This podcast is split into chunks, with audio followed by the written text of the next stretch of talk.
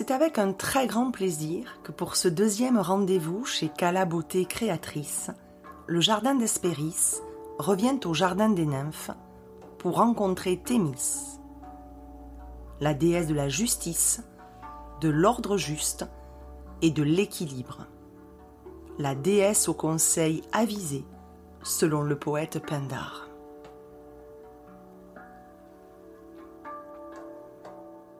Thémis, comme la déesse Maat en Égypte, préside à la saison de l'automne, dans son harmonie et dans son équilibre, rejoignant le signe de la balance, mais aussi ce que l'automne nous invite à accueillir avant de descendre encore plus profondément dans le creux de l'automne et dans la saison plus froide et plus sombre de l'hiver.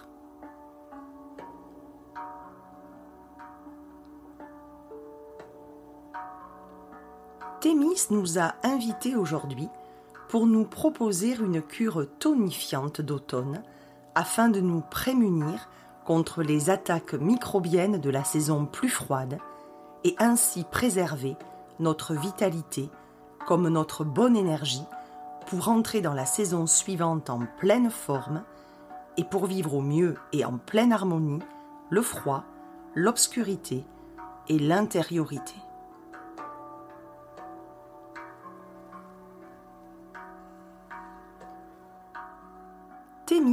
S'inscrit dans la gamme des orées, orailles en grec, les heures au sens des saisons. La déesse Thémis et ses trois dernières filles, Eunomia, la bonne loi, Dike, la justice, et Eirénée, la paix, conçue avec Zeus, découpent les portions du temps en saisons et en heures, veillant à l'équilibre et à la cyclicité des saisons.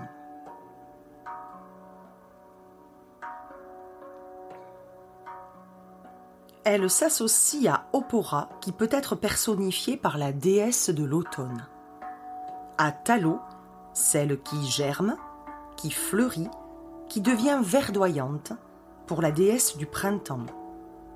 À Carpo, celle qui produit des fruits, qui récolte pour la déesse de l'été. Et à Chione, la déesse de l'hiver, associée au froid et à la neige. Ces gardiennes des portes de l'Olympe écartaient et replaçaient une très épaisse nuée d'humidité fertilisante, comme une rosée du matin, sorte de respiration cosmique qui établissait un lien, une connexion entre le monde des dieux et celui des hommes. Un équilibre qui plaisait tant aux Grecs, pour qui le rythme harmonieux était très important.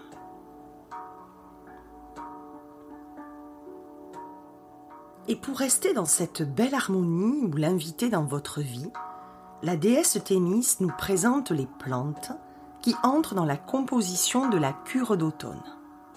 Le thym, dont Thalie, au premier rendez-vous, nous avait livré les secrets.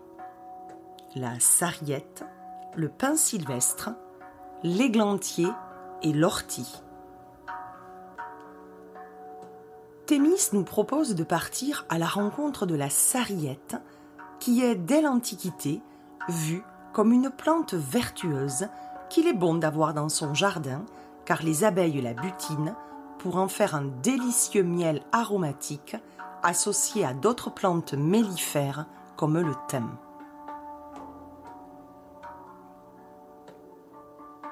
Cette plante aromatique est appréciée très tôt par les anciens qui aimait son goût poivré, comme condiment, ou associé au vin, ou encore mise dans le vinaigre comme un aromate, et permettant encore aujourd'hui de nettoyer les fûts et de les parfumer délicatement. La précieuse sarriette possédait des propriétés curatives déjà attestées par les pères de la botanique et de la pharmacopée antique, Dioscoride et Théophraste. Elle agissait contre les maladies du foie et du système digestif, mais aussi contre les infections respiratoires et les maux de l'automne. Dès l'Antiquité, Thémis nous apprend que la sarriette inspire la vitalité et éveille la puissance intérieure pour quiconque sait l'apprivoiser et en faire une alliée magique. Cette herbe du bonheur était vue comme aphrodisiaque chez les Romains, qui l'appelaient Satoureia, en raison de sa filiation avec les satyres, ces créatures hybrides d'hommes aux pieds de bouc, protecteurs de Dionysos dans son enfance, et réputés pour leur vigueur sexuelle. La Satureia montana était abondante en prairies et montagnes, mais on cultivait aussi, aux beaux jours ensoleillés, la Satureia hortensis, la sarriette des jardins.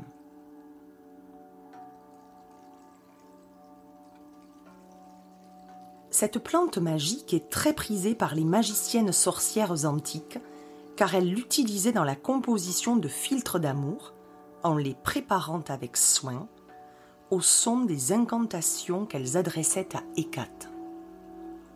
La sarriette est une fidèle du jardin magique d'une célèbre magicienne Médée, la nièce de Circé. Cette plante est dite hermaphrodite et s'accorde parfaitement bien avec le message de l'automne qui réside dans un juste équilibre des deux polarités pour les harmoniser avec délicatesse.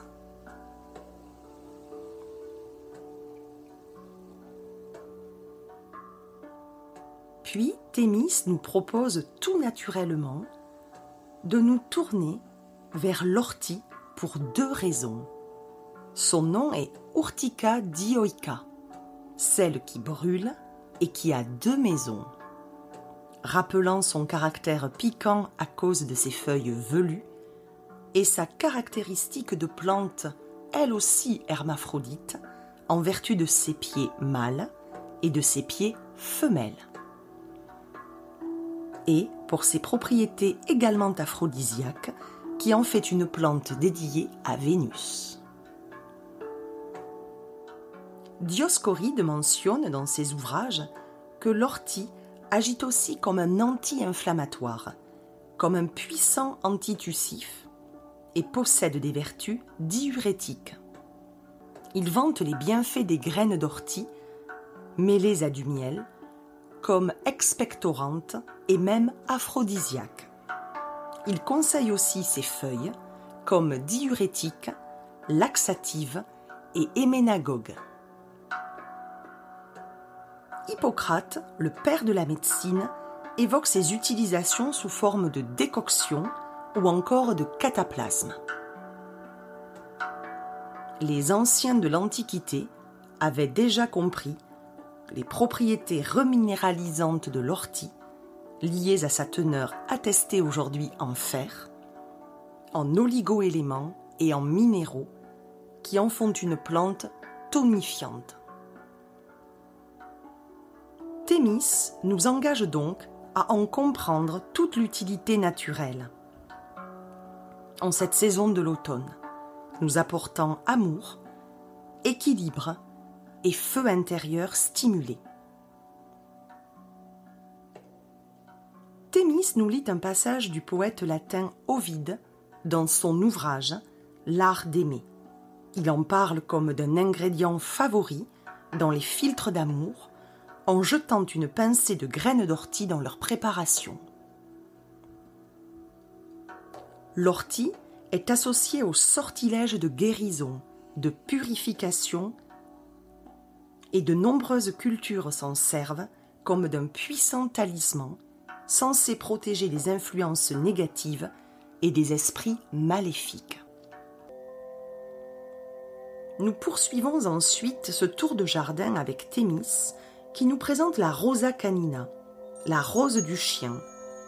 Mais pourquoi un tel nom pour l'églantier?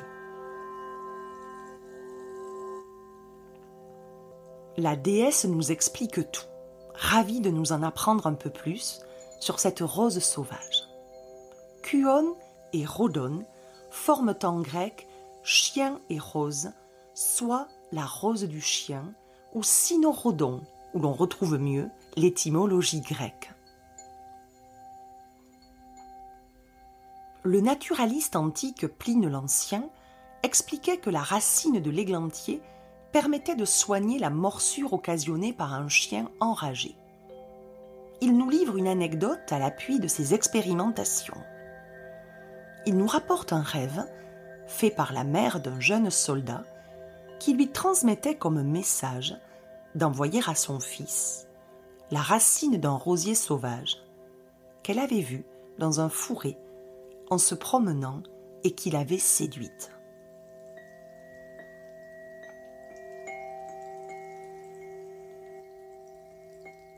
Quelques jours après ce rêve, elle reçoit une lettre de son fils qui lui dit avoir été mordu par un chien.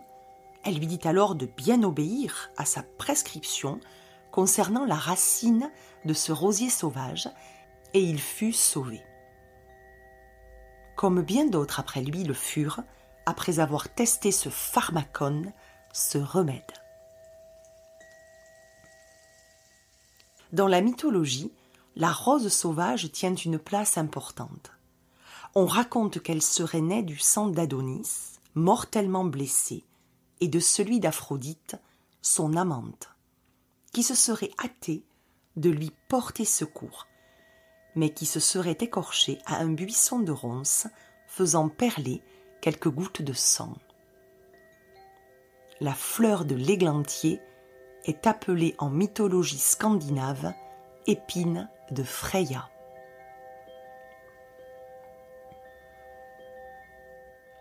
Thémis nous montre alors toute la contiguïté avec le sacré entre l'églantier sauvage et la rose de nos jardins. Il n'y a qu'un pas à danser entre rose sauvage et rose cultivée. Au jardin antique, on lui associe comme compagne la violette et le lys, comme essence florale au parfum divin.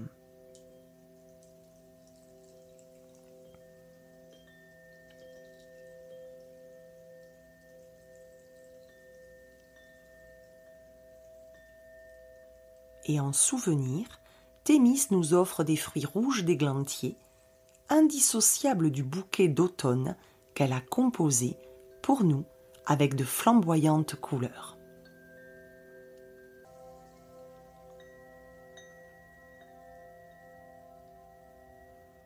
Enfin Thémis s'arrête devant le pin sylvestre, associé depuis toujours aux arbres de l'éternité comme le sapin ou le cyprès.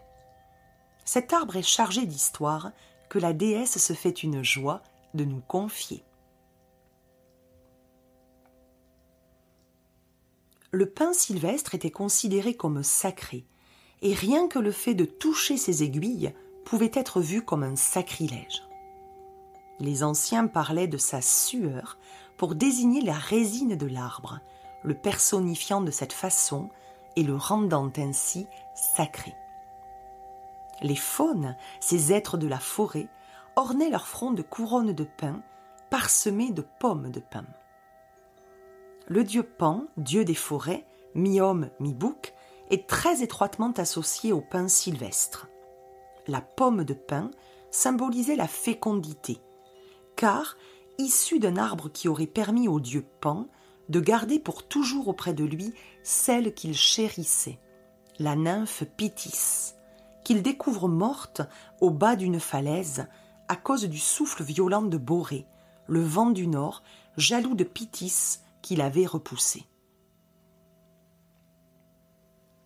Il la métamorphose en pain, et on dit qu'à l'automne, lorsque le vent du nord se met à souffler, de fines larmes de résine coulent de l'arbre nymphe.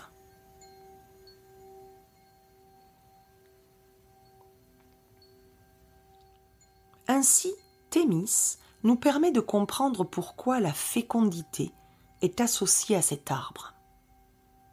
Les pignons de pin revêtent aussi un aspect très important dans l'Antiquité. Précieusement conservés dans des vases d'argile emplis de terre ou cuits dans du miel, ils étaient, selon Pline l'Ancien, de puissants antidotes, comme des substances médicinales efficaces contre les affections respiratoires de l'hiver, avec des qualités désinfectantes, antiseptiques et expectorantes.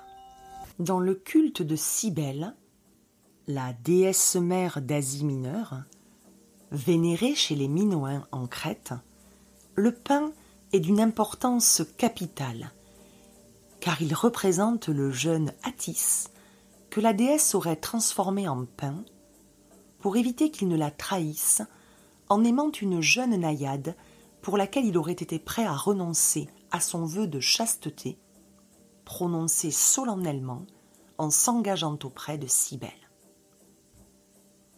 Son éternel vert et son feuillage persistant d'aiguille prouvent la volonté de Cybèle de garder toujours vivant le souvenir du jeune et beau Attis. À Rome, le culte de Cybèle était très célébré au mois de mars, et les Romains confectionnaient les flambeaux de noces dans du bois de pin. Ils célébraient également le jeune Attis. C'est ainsi que nous comprenons combien le pain est associé lui aussi à l'amour et aux polarités masculin-féminin.